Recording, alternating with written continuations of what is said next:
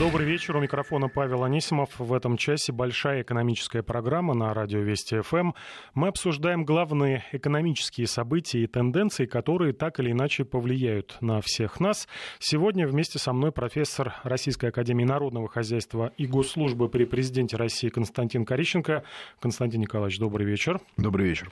Э, поговорим о главных темах, которые на этой неделе намечаются. Ну, во-первых, в четверг большое, большое дело у нефтедобытчиков встреча ОПЕК+, где будут решать э, продлевать соглашение о заморозке добычи, если продлевать, то насколько, и, может быть, даже э, снизить э, добычу. Очень большая история, и э, если она действительно продлится, как э, говорят, до конца первого квартала 2018 года, вполне, вполне возможно, что вот как раз к этому сроку мы увидим действительно разворот на рынке совершился нефтяном либо нет, но об этом поподробнее чуть попозже поговорим.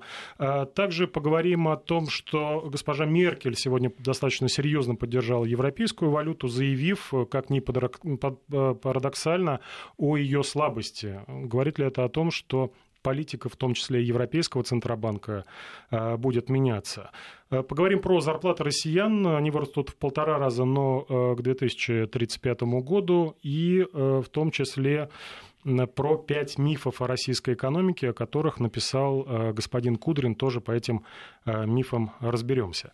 Итак, начинаем. Российский рубль укрепляется сегодня достаточно активно. 56-65 столько дают э, за один американский доллар. Снижение в этой паре почти на полпроцента. И все это, естественно, на фоне нефтяных растущих котировок. 53-76 Э, на треть дорожает североморская смесь бренд в ожидании э, большого события.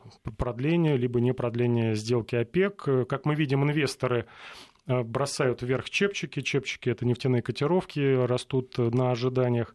Но Судя по всему, да, уже есть утечки от достаточно высокопоставленных информированных источников, что Соглашение э, ОПЕК плюс, э, продление соглашения, это вопрос уже практически решенный, э, тем более, что к договору могут присоединиться еще несколько нефтедобывающих стран. Так что мы видим, что ОПЕК готовится к такому затяжному противостоянию со сланцевыми производителями, в первую очередь из США, но остаются вопросы. Вот эти вопросы, их несколько разберем вместе с вами, Константин Николаевич. Э, первый вопрос, э, хватит ли вот этих усилий, чтобы развернуть рынок, потому что мы видели, соглашение уже давно действует, э, цены повысились, но не намного, потом опять пошли вниз. Продление более длительное и, возможно, большее сокращение. Поможет ли это нефтяным котировкам расти и дальше? Я бы хотел начать с того, что буквально несколько часов назад на в одном из информационных крупных э, каналов э, появилось сообщение, что, например, с таким очень характерным заголовком, что Россия и Саудовская Аравия не могут не договориться ни о чем, кроме как о, по вопросу, связанным с ограничением добычи нефти. А если убрать негативную коннотацию из этого названия, посмотреть на это позитивно, то Э, такой, такое сообщение, оно просто лишний раз подтверждает э, факт, что сделка состоялась, вопрос решенный, и здесь, в общем, сомнений ни у рынка, ни у э, наблюдателей не осталось. А, здесь даже не важно вопрос, будет ли какое-то изменение количественное, там полтора ли это миллиона баррелей, там как-то оно немножечко сдвинется, вот, сколько то, что главное достигнуто, а именно Э, идет некоторый, в кавычках или без кавычек, выигрыш во времени. То есть то, что сейчас делают э, э, страны, которые занимаются добычей, так сказать, нефти традиционным способом, они, что называется, выигрывают себе некоторое время, которое балансирует, балансирует рынок. Почему? Потому что есть целый ряд факторов неопределенности. Во-первых, это то, насколько будет расти спрос.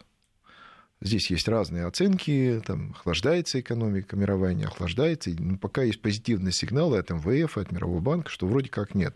В целом экономика мировая более-менее хорошо себя чувствует. Второй вопрос, насколько себя хорошо чувствует э, сланцевая отрасль, ну, прежде всего, в Соединенных Штатах. А, там тоже есть разные точки зрения, и сейчас все больше и больше э, набирает силу скажем, такая позиция, что да, сланцевая, добыча сланцевой нефти восстанавливается, и даже, может быть, вышки растут быстрыми темпами и так далее, но уже такого сладкого пирога, который был вот в период 8-14 годов, уже, так сказать, на рынке нет. Все сливки были сняты, и сейчас вводимые скважины или там расконсервированные старые а, дают уже все-таки менее, так сказать, меньшие объемы добываемой нефти, и э, даже по оценкам э, людей, работающих в этой отрасли, которые публикуются, э, а, они рассматривают горизонт, скажем так, влияния сланцевой нефти там, на ближайшие еще 10-15 лет. Потом, в общем-то, влияние этой, этого части нефтяного рынка, оно будет ослабевать. Но и самый главный фактор – а, это то, что э, в период кризиса 2014, 15, 16 год резко упали объемы инвестиций э, в то, что на английском языке называется апстрим в добычу, в подготовку э, разведку будущих скважин. Там падения были 20 с лишним процентов по каждый из годов, почти в два раза в общей сложности. И недаром э, все те, кто э, представляет крупнейшие компании за рубежом, у нас говорят о том, что, ребят, ну пройдет 2-3 года, кто будет обеспечивать вот этот вот постоянно растущий спрос. А спрос действительно постоянно растет, примерно где-то по миллиону баррелей в год он добавляется, да, просто потому что экономика развивается, и новые, так сказать, а, сектора спроса все-таки возникают. И здесь э, переход на газ, переход на альтернативные источники и так далее, они, конечно, вносят свой вклад, но все равно пока никто не нашел способа, как избавиться от э, переработки нефти во всех смыслах, и, в пластмассы, и в топливо, и, так сказать, э, там, практически во все, во что оно перерабатывается. Ну и наши нефтяники задают вопрос, в том числе и Министерству энергетики, господину Новаку, который проводит переговоры с ОПЕК. А вот что дальше, да, вот закончится эта история. Мы победим мы задавим тех же слонцевиков, а дальше-то как нам развиваться? Ну, здесь скорее, мне кажется, что они спрашивают немножко о другом.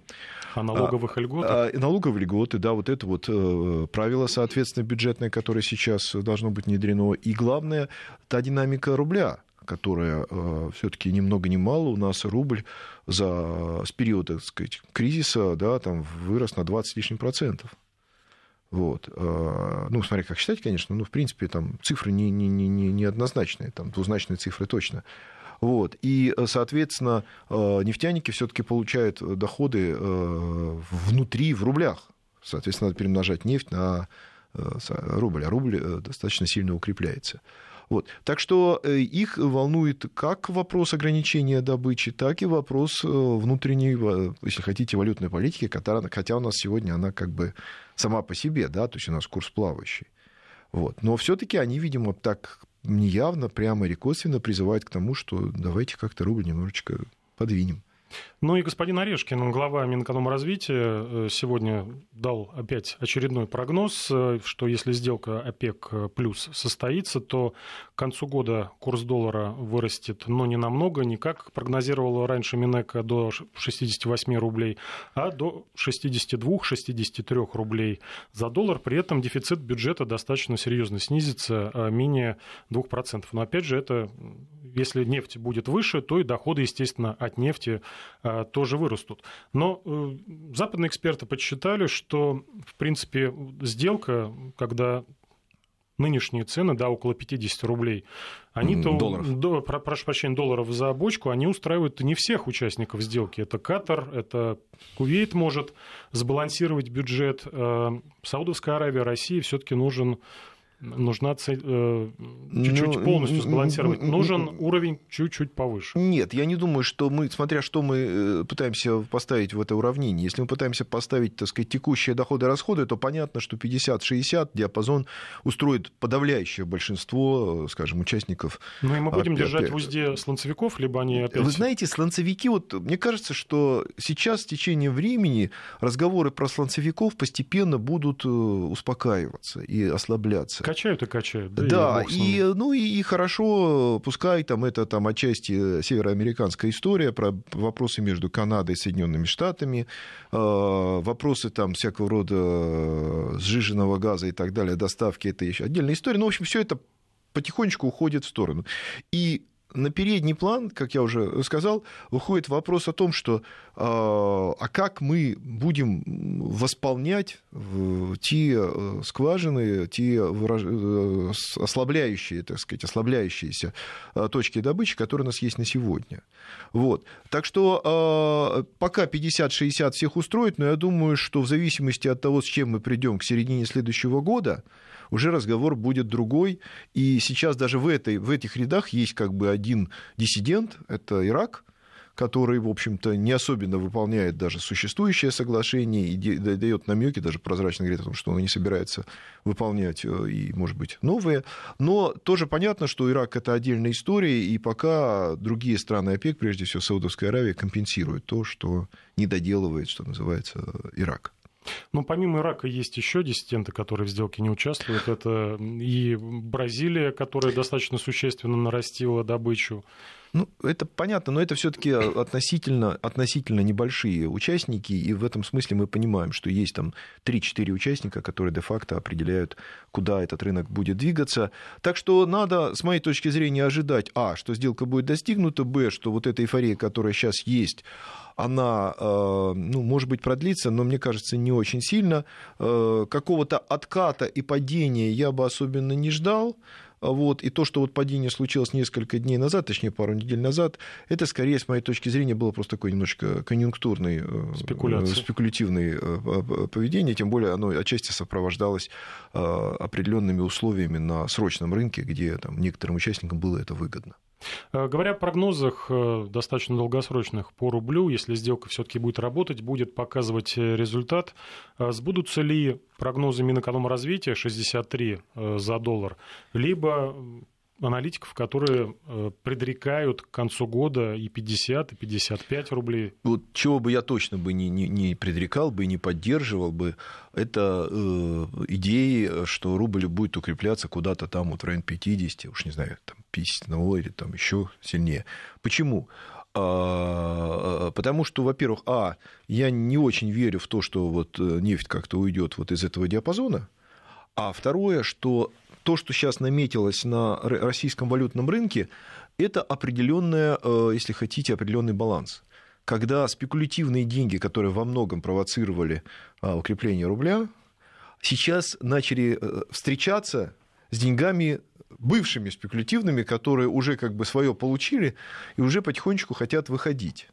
И в этом смысле у нас уже потоки приходящие начинают потихонечку балансироваться с потоками уходящими. И если произойдет какое-то смещение, какой-то, там, не знаю, кризисный толчок, какое-то временное падение цен на нефть и так далее, то мы вполне можем увидеть, как мы это видели, движение рубля в сторону 60 и, и дальше. Но все-таки я бы не верил в курсы типа 62, 63 и так далее по той простой причине, что сегодняшняя э, денежно-кредитная политика пока не дает никаких э, оснований ожидать, что она резко смягчится, там, условно говоря, к концу года. А если она не смягчится, то движение рубля к уровням 60 плюс, э, с моей точки зрения, не очень э, вероятно. Сегодня было еще одно интересное движение. Это движение в паре евро-доллар. Э, укрепление было почти на полпроцента. И все на заявлениях канцлера ФРГ госпожи Меркель о слабости европейской валюты. Э, она сказала, что евро слишком слаб, что связано с политикой Европейского Центробанка, поэтому немецкие товары являются относительно дешевыми. И низкие цены на нефть дополнительно снижают стоимость э, германского экспорта. Все восприняли что сигнал, что будет, наверное, какое-то давление на э, ЕЦБ, который, по сути, является независимым институтом финансовым. Но так или иначе, удастся ли вот Франции вместе с Германией перезапустить валютный союз и э, удастся ли укрепить евро, которое выгодно в первую ну, очередь, я думаю, германской, немецкой экономике. Ну, скажем так, для германской экономики а, более крепкий евро, так сказать, менее болезненный, я бы сказал, а не то, что он ей прям уж так выгоден. Потому что а, Германия является одним из крупнейших, так сказать, э, обладателей положительного э, текущего счета, Э, то бишь э, нет-экспортером, поэтому для нее, э, соответственно, слабая валюта национальная, это всегда подспорье для дальнейшего увеличения. Но, в принципе, у них и так уже очень хорошее состояние, поэтому, в принципе, дальнейшее укрепление евро, которое сейчас наметилось, для них будет не очень болезненно. А вообще я бы расценивал ее заявление как вот элемент этой вот политического, скажем так, взаимодействия между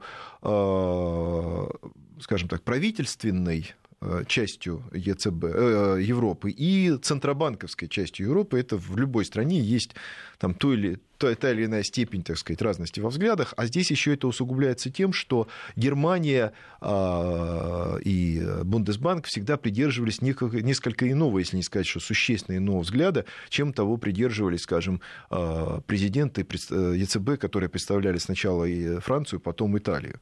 И в этом смысле противоречия между взглядами на денежно-кредитную политику германскую и там, франко-итальянскую, они всегда были.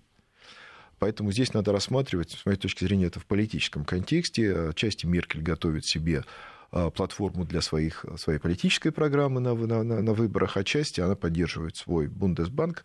Да и в целом э, э, она помогает ЕЦБ перейти, в общем, к тому, что он рано или поздно должен был бы делать, а именно нормализовать свою политику, то есть как минимум уйти от отрицательных процентных ставок. А может, может ли говорить вот это укрепление евровалюты в том числе и о том, что из Европы экономические риски, связанные в том числе которые с выборами, они смещаются в сторону США, где э, политика экономическая, опять же, э, господина Трампа, ну, пока буксует, скажем так мягко. Ну, это абсолютно верно. Сейчас ну, экономические риски, которые замешаны, круто замешаны на политических в данном случае, да, а, они, конечно же, резко возрастают в Америке с разговорами об импичменте, о передаче полномочий вице-президенту, а, и резко снижаются в Европе после того, как прошли выборы во Франции, после того, как там, относительно недавно это случилось в Голландии, после того, как становится более-менее ясно, как пройдут выборы в Германии. То есть э, Европа может сказать, что да, мы фу-фу-фу, как-то политические наши катаклизмы преодолеваем и э, решаем эти проблемы. Вот. А, другое дело, что а, Европа все равно а, не вышла на какие-то очень, так сказать, значительные темпы роста, и здесь для них все-таки роль Германии как локомотива экономического и роль Германии как политического локомотива, она, конечно, велика. Здесь остается риск Брексита. Остается риск расставания с Великобританией.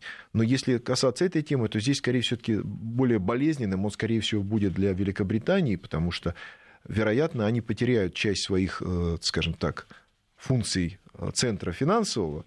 И, скажем, один из примеров – это разговор о том, что, скажем, перенос клиринга по финансовым инструментам из Лондона в Европу, европейским, евроденоминированным, будет стоить порядка 100 миллиардов – а, евро. Ну, в общем, вот такого рода спекуляции а сейчас вокруг этого есть, но все равно Европа себя чувствует лучше, чем Соединенные Штаты в этом смысле. А, по поводу в целом состояния мировой экономики, сегодня Владимир Путин сделал такое обращение, заявление участникам Петербургского экономического форума, который пройдет, напомню, с 1 по 3 июня в Санкт-Петербурге. В частности, наш президент заявил, что мировая экономика начинает показывать признаки выхода из рецессии.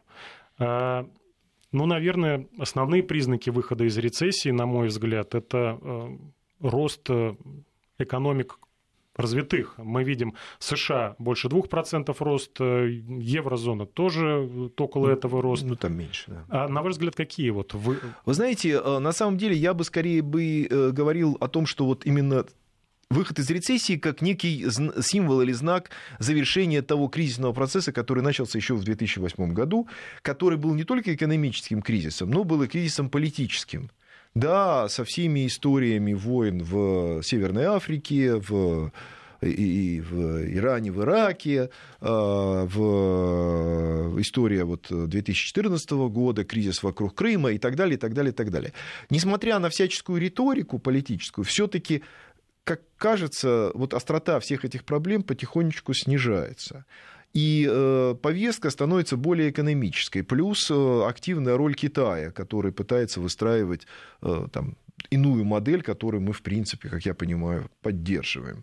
Вот. Так что разговор о том, что мы переходим от политических, так сказать, баталий к экономическим разговорам, это, конечно, всегда признак того, что есть выход из некого кризиса и какое-то развитие экономического процесса начинается. А что же касается нас и роста, то все-таки я бы здесь был бы, может быть, не столь оптимистичен по той простой причине, что если посмотреть на статистику роста, этапов роста российской экономики, периодов роста, у нас всегда рост сопровождался э, ростом расходов населения. Вот. Сейчас у нас восстановление идет все-таки в, основ, в основном за счет э, роста чистого импорта. И здесь, конечно, очень беспокоит то, что население находится и бизнес находится в состоянии сберегательной модели, и вот это не, не позволяет сказать, что мы можем ожидать большого роста.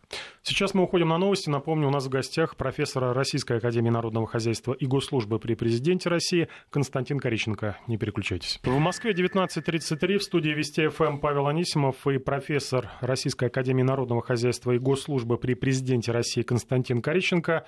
Обсуждаем главные экономические э, события, которые на этой неделе либо уже произошли, либо произойдут, но так или иначе повлияют на всех нас нас.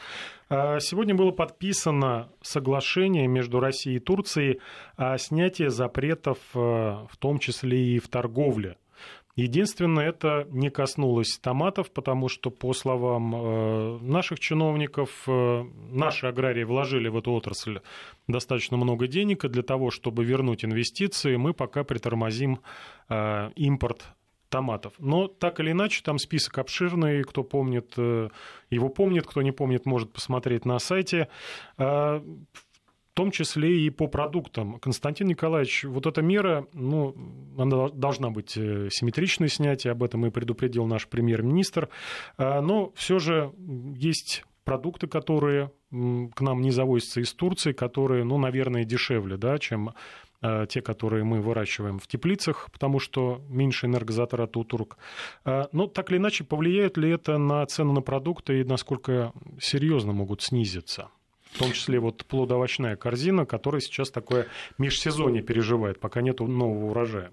Ну, вы знаете, по поводу овощей э, сейчас сложно судить, поскольку действительно межсезонье и, скажем так, какой-то конкуренции со стороны других продуктов, ну, разве что из стран вот, Средней Азии, да, нашей бывшей СССР.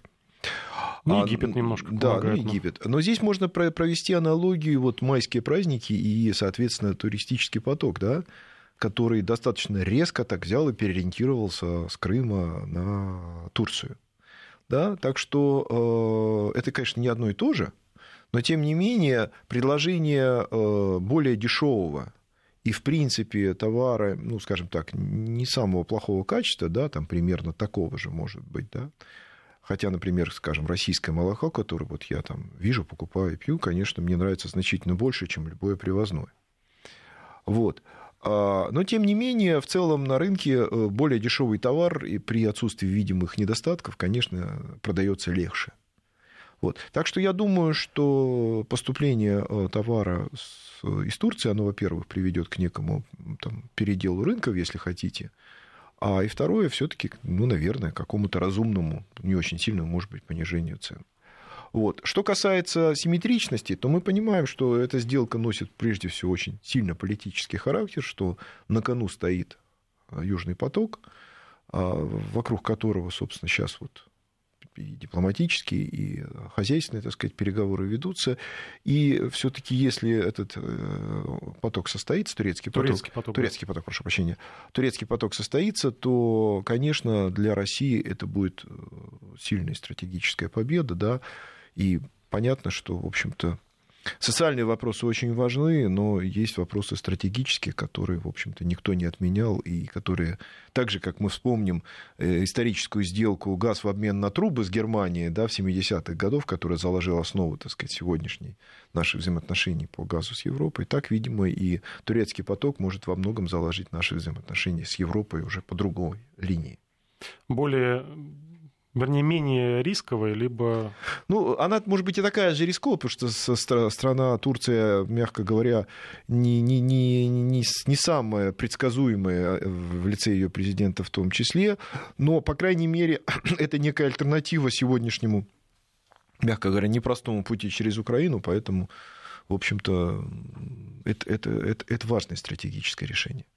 По поводу стратегических решений сейчас, напомню, достаточно активно идет э, проработка вот общей да, нашей глобальной экономической стратегии, и разные стороны высказываются и свои предложения вносят по этому поводу.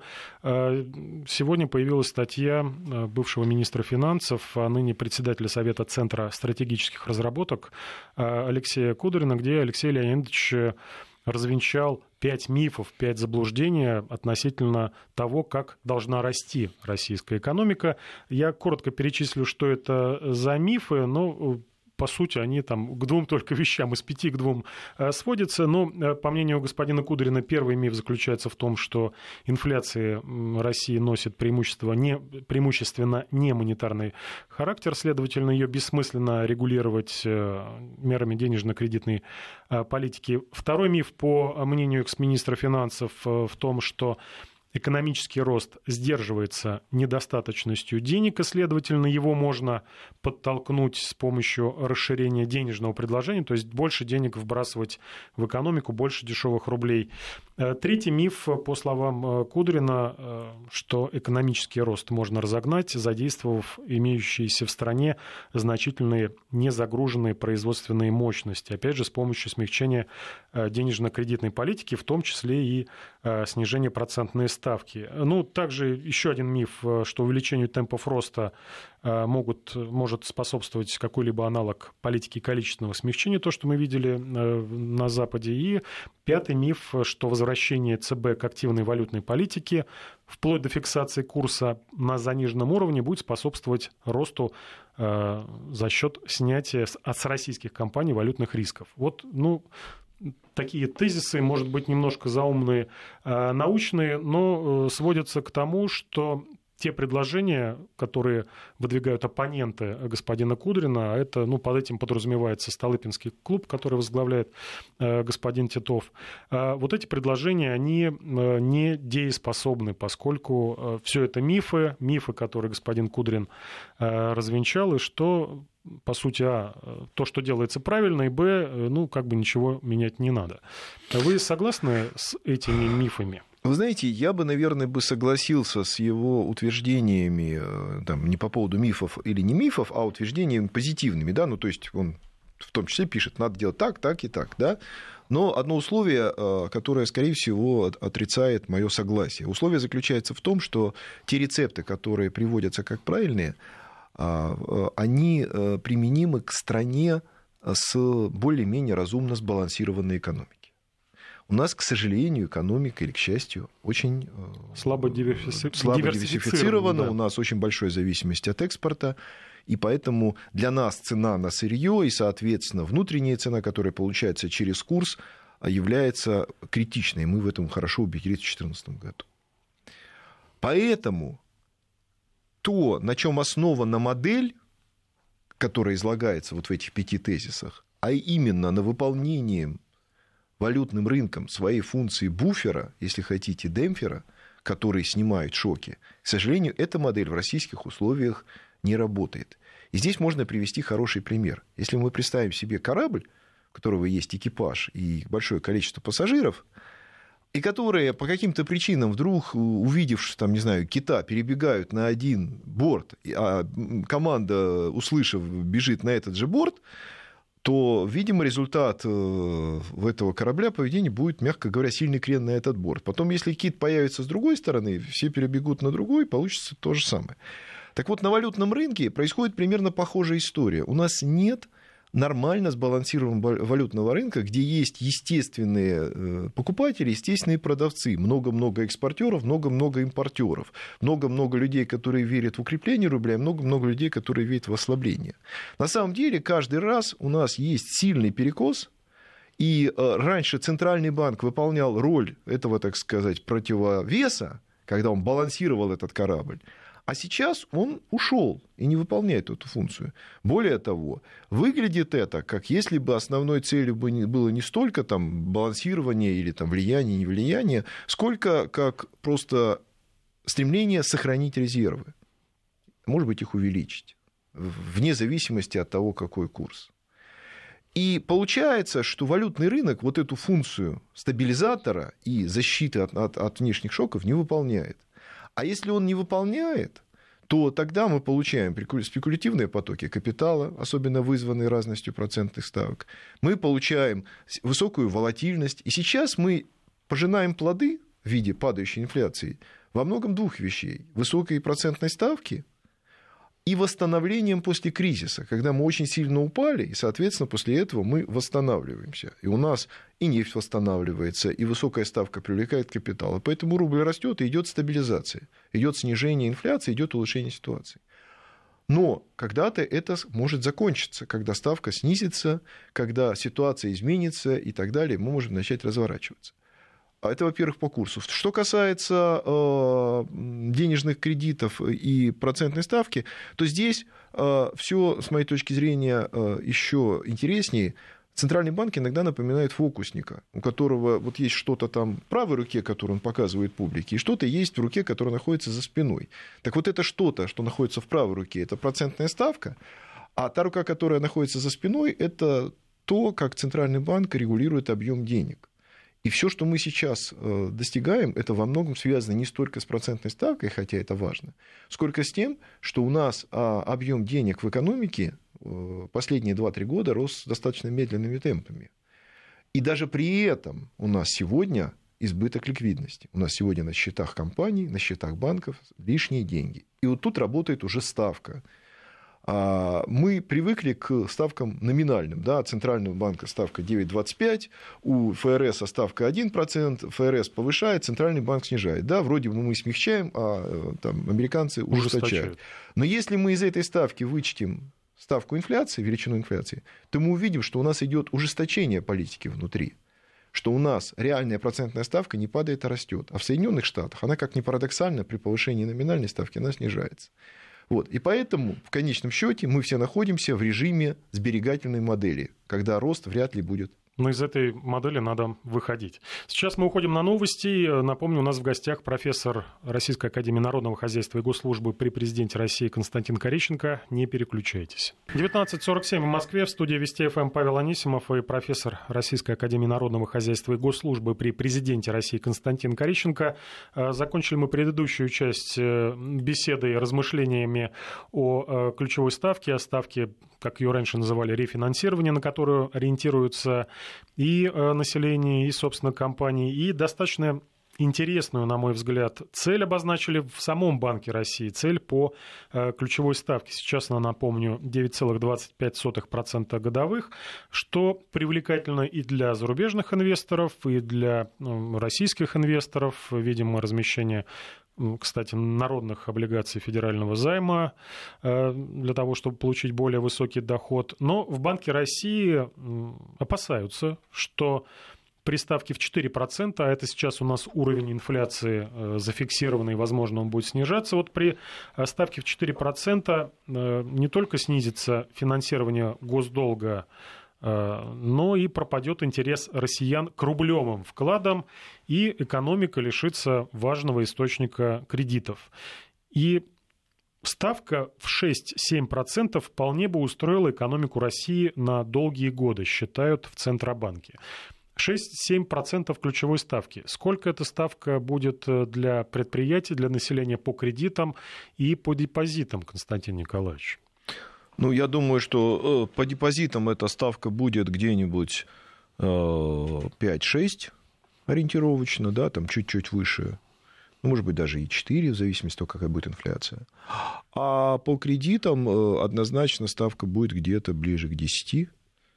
Ну, опять же, в зависимости от того, может быть, какие-то специальные формы там, субсидирования с пониженной ставкой будут предлагаться правительством, тогда это как-то повлияет на общее снижение ставки. Но так, при ставке в районе 6-7, это где-то там ну, минимум 8-9 кредитная ставка. Чуть завышенная по, по отношению к инфляции ставка, это хорошо или плохо для экономики? Ну, в данном случае, если мы говорим про ставку Центрального банка, она будет не чуть завышена. Она все-таки будет превышать ее, скорее всего, как минимум на 2, а то, может быть, на 3 или на 4 процента. А все, что выше 3% по реальной ставке, это, конечно, а, как показывает опыт, основанный на статистике других стран, да и нашей тоже, а, а, приводит к так называемой сберегательной модели. Вот вы сказали, что а, где взять деньги для кредитования, все правильно, деньги можно собрать, но их же надо еще и дать, чтобы кто-то их взял. То есть при высокой ставке реальной все хотят деньги сберечь, но мало кто хочет их пустить в бизнес, потому что деньги становятся дорогими. И поэтому основная задача любой ставки – это как раз найти вот эту золотую середину, баланс, когда количество людей, которые, или компаний, которые готовы эти деньги сберегать, дать их сбережения, там равняется количеству или объему спроса со стороны людей, которые хотят эти деньги взять для бизнеса. А где же эта грань, чтобы и э, а... не отпугнуть население от рублевых вкладов, и чтобы экономика не лишилась... показал, что ее очень сложно нащупать, что ее всегда перелетают ту, ту другую сторону. И в период э, различного рода кризисов, там, валютных и так далее, ее обычно повышают. Так у нас случилось, да? Когда у нас э, сейчас реальная процентная ставка там, 5 с лишним процентов. Вот, и мы э, как бы хорошо защищены от каких-то кризисов. А либо пример той же самой там, Японии, Европы или Соединенных Штатов, где, отрицательно, э, где ставка реально просто отрицательная. И там это способствует стимулированию того, чтобы люди брали кредиты, чтобы они вкладывали, чтобы они там, развивали бизнес. Но уровень 1-2%, да, это вот как показывает опыт, это более-менее нормальный такой по реальной ставке 1-2%, нормальный и вполне приемлемый обеим сторонам. Это означает, что если у нас, скажем, инфляция снизится до 3, то э, ставка должна быть где-то 4, там, ну, 4 с небольшим. И тогда, условно говоря, у нас депозитные э, вклады будут 3-4%, а кредиты будут там 5-6. В том числе ипотечные. Ну, еще раз говорю, там могут быть разные э, модели, когда у вас риски снижаются. Там же ставку закладывается как ставка Центрального банка, так и риск. Но, в принципе, вот опять же, э, возьмем там ту же Европу или Америку, когда они жили примерно в таком уровне, да, то есть э, ключевая ставка в районе 4, а, то на рынке у них было как раз примерно так, 2-3-4% депозитная ставка и там 5-6 ставка по кредитам это примерно какой-то квазиестественный уровень, если у вас э, инфляция там 3%, вот где-то где там.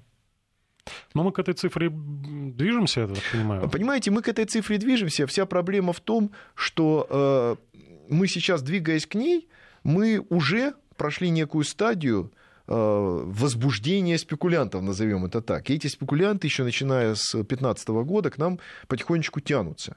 И вопрос в том, насколько сильно они уже сюда, что называется, вошли. Вросли корнями. Насколько сильно они будут выходить, и каким образом мы будем защищаться от того, э, от той волны, если поток пойдет э, не внутрь, а наружу. А плюс э, мы всегда подвержены внешнему кризису. И если вдруг какой-то внешний кризис, типа падения цены на нефть 30, вопрос, будет ли Центральный банк в этом случае опять повышать процентную ставку. И тогда как бы, мы пойдем в новый цикл опыт Соединенных Штатов, Европы показал, что они периодически от кризиса к кризису с интервалом 5-6 лет ставку то понижали, до там, 2-3, сейчас до нуля, то повышали до 5-6, а раньше там, в пике в 70-х, 80-х было вообще до 15. Вот. Так что нам надо еще пройти эту стадию. Э, стадию мы эту, надеюсь, пройдем и э, во многом с помощью, в том числе и Минэкономразвития, который все новые и новые прогнозы, планы строит, и в частности опубликовала свой прогноз по росту зарплат россиян, так вот они э, вырастут в полтора раза. Но произойдет это лишь э, через 18 лет, к 2035 году. Но за это время, что важно, да, цифры э, разные, да, там на 50% от текущих уровней вырастет зарплата россиян, но национальный ВВП вырастет на 76%, а производительность труда почти в 3,5 раза должна э, вырасти. Если будем э, все нормально, будем строить экономику, развиваться. Э, до этого же много говорили о том, что у нас рост зарплат в тучный год, он опережал достаточно серьезно производительность труда. Как вот эта трансформация должна произойти, что зарплата всего в полтора раза, а производительность в три с половиной раза растут. Вот ну, оптимистичный прогноз, сейчас, прошу прощения, уточню, что а, номинальная средняя зарплата к 1935 году составит 121 тысячу рублей, но это без учета инфляции. То есть, ну, примерно, да, по 3-4% в год будет расти. А, ну, вот первое, что я бы хотел сказать, пока не сравнивая показатели, что э, я уже это говорил, что в рост ВВП вклад расходов населения, э, особенно в те периоды, когда ВВП растет быстро, он велик. Вот, например, в тех же Соединенных Штатах там вообще 70% прироста ВВП за счет расходов населения. У нас немножко другая структура экономики, поэтому пускай у нас будет даже вклад, там, не знаю, 40%. Но все равно это очень много. И если у нас расходы населения, как следствие их доходов, не будут расти, то непонятно, откуда возникнет такие, так сказать, хорошие темпы роста ВВП. Это первое. А э, второе, это то, что э, понимаете, в рост, э, откуда, откуда вообще может возникнуть ограничение этого роста зарплат? Что, у нас избыток рабочей силы? Нет. У нас даже сейчас нет высокой безработицы. У нас мы будем завозить эту рабочую силу? Ну, наверное, вряд ли. Соответственно, при росте экономики спрос на рабочую силу, особенно квалифицированную, будет наоборот провоцировать опережающий рост заработной платы. Вот. И единственный способ ее ограничить, это если у нас сохранится большая доля государственного сектора, и в этом государственном секторе будут определенным образом регулируемые зарплаты, которые будут расти в соответствии с вот этим вот планом. Тогда да, тогда вот такая комбинация параметров, которые вы сказали, заложены в прогнозе в Минэкономики, тогда она может случиться. В нормальной рыночной экономике э, при таком росте ВВП и такой росте производительности я не представляю, как зарплата может быть ограничена той величиной, который был. Это может быть в Китае в период ну, 90-х годов. спросить, что да. у них же не так скачкообразно. Когда у них было огромное предложение населения, когда рабочей силы, когда народ переселялся из а, скажем так, сельскохозяйственных районов в городские, когда эта дешевая рабочая сила приходила на заводы, которые росли как грибы. Да, там такая ситуация могла сложиться. У вас производительность росла, у вас рос ВВП, но средняя зарплата росла не такими быстрыми темпами. У нас совсем другая структура рынка труда и совсем другая структура ВВП. Ну и другая структура экономики, в отличие Конечно. от Китая. А, но так или иначе обещают, что средняя зарплата поднимется с нынешних 500 до 800 долларов, а страховые пенсии тоже вырастут с 200 до 350. Ну, наверное, страховые пенсии будут получать э, ну вот по поводу дол- позже. долларов я бы не был столь, столь оптимистичен, потому что на таком периоде, как 2035 год, я думаю, что мы увидим еще не один кризис, который будет связан с американской экономикой, с долларом. Ну, так или иначе, вот э, мое ощущение, да, что такие прогнозы, в том числе от авторитетных э, ведомств, это все-таки ну, из серии... Вот нам поставили задачу сделать прогноз, мы его сделали. А что там будет в 1935 году? Все-таки видим мы сейчас восстановление экономики и говорят о том, что вышла российская экономика из рецессии. Это факт. А ждать ли нам э, роста и зарплаты, собственно, сейчас? Э, вы знаете, вот рост зарплат у нас э, происходил во многом все-таки из опережающего роста в экспортных отраслях. И вот если мы сейчас будем следить за индексом зарплат в, именно в экспортных отраслях, то их динамика будет хорошим индикатором того, что будет предсказано для всех остальных. Пока все-таки вот эта волна расширения а, активности из экспортных компаний на другие, она пока отсутствует. Особенно это связано с тем, что у нас сегодня главным рынком перераспределения ресурсов э, и бизнеса является рынок госзаказа. А на рынке госзаказа взаимоотношения между большими заказчиками и маленькими по размеру исполнителями совсем-совсем неравноправные. Поэтому там, вот если мы хотим, чтобы у нас случилось то, чего мы хотим, это надо делать там. Я понял. Спасибо большое за достаточно интересную беседу. Напомню, у нас в гостях был профессор Российской Академии Народного Хозяйства и Госслужбы при Президенте России Константин Корищенко. И я, Павел Анисимов, прощаемся с вами. До свидания. До свидания.